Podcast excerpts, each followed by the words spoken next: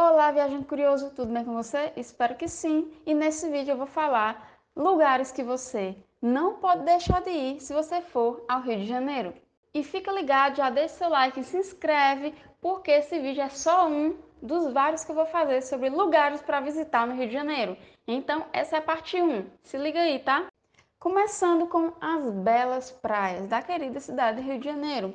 As melhores praias do Rio de Janeiro atraem turistas de todo o mundo. O vasto mar do Rio é um bom cartão de visita e faz parte do roteiro de viagem de todo turista. O clima quente da região, sem dúvidas, exige um mergulho no mar. A parte sul é a parte das praias mais procuradas pelos turistas cariocas, Leblon, Ipanema e Copacabana. Estas praias são aptas para diversas atividades, desde nadar no mar a caminhar ou andar de bicicleta ao longo da costa e desfrutar do som das ondas. A West End é a melhor praia para o surf. Por serem menos conhecidas, podem ter menos concorrência do que praias do Distrito Sul, que costumam ser mais procuradas. A Barra da Tijuca é uma escolha muito interessante, tem até uma estrutura e vários quiosques.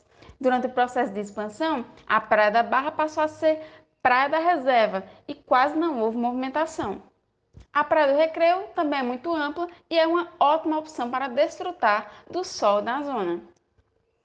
2. Estátua do Cristo Redentor. O Cristo Redentor, no Morro do Corcovado, abre os braços e recebe diariamente milhares e milhares de turistas do mundo inteiro. É preciso subir 700 metros acima do nível do mar para finalmente chegar ao topo da montanha onde está localizado a estátua cartão postal da cidade. O Cristo Redentor está localizado no Parque Nacional da Tijuca e pode ser alcançado de duas maneiras, por meio de vans autorizadas e trem do Corcovado, que é parte de vários pontos do rio. Lembrando que você tem que pagar para entrar, hein? 3. O Pão de Açúcar. O Bondinho do Pão de Açúcar é um dos principais pontos turísticos da região. O teleférico do Rio de Janeiro, inaugurado em 1912, é o primeiro teleférico do Brasil e o terceiro teleférico do mundo. Ele liga o Morro da Urca ao Morro do Pão de Açúcar. Mais de 40 milhões de pessoas já pegaram esse teleférico. Do alto é possível desfrutar de uma vista deslumbrante da cidade, incluindo a entrada de Botafogo, o litoral de Copacabana e a entrada da Baía da Guanabara. Vale a pena colocar um cartão postal dessa cidade no seu roteiro, hein? 4. Essa é para quem gosta da noite. Barzinhos da Lapa. A Lapa é um bairro carioca conhecido por seu estilo boêmio e vitalidade. Possui diversos bares tradicionais, boatos com músicas ao vivo, salões de dança e rodas de samba ao ar livre. Fica nos Arcos da Lapa. Abaixo existe um arqueduto de estilo romano que certamente você gostará de tirar fotos. Todos os orçamentos têm opções.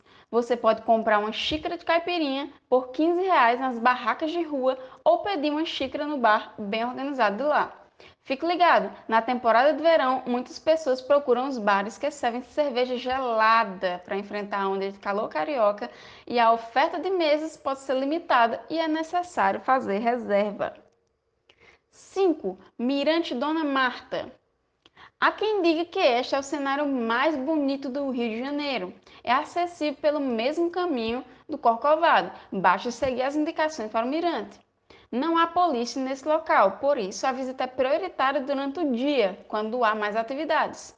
No mesmo espaço, em frente ao mirante, existe um heliporto com uma vista maravilhosa. 6. A linda escadaria Celaron. A escadaria Celaron está localizada no Rio de Janeiro, entre os bairros Santa Teresa e Lapa. Trata-se de uma obra arquitetônica decorada pelo artista plástico chileno Jorge Celaron, que a declarou uma homenagem ao povo brasileiro. Esta visita é gratuita, vale mesmo a pena a sua atenção, pois é um local muito bonito. Além disso, a localização aparece em vários videoclipes da World Music, como videoclipes entre os artistas, como por exemplo U2 e Snoop Dogg. O Parque Laje do Rio de Janeiro está localizado aos pés do Morro do Corcovado, com 52 hectares de puro verde, projetos culturais e artes fascinantes.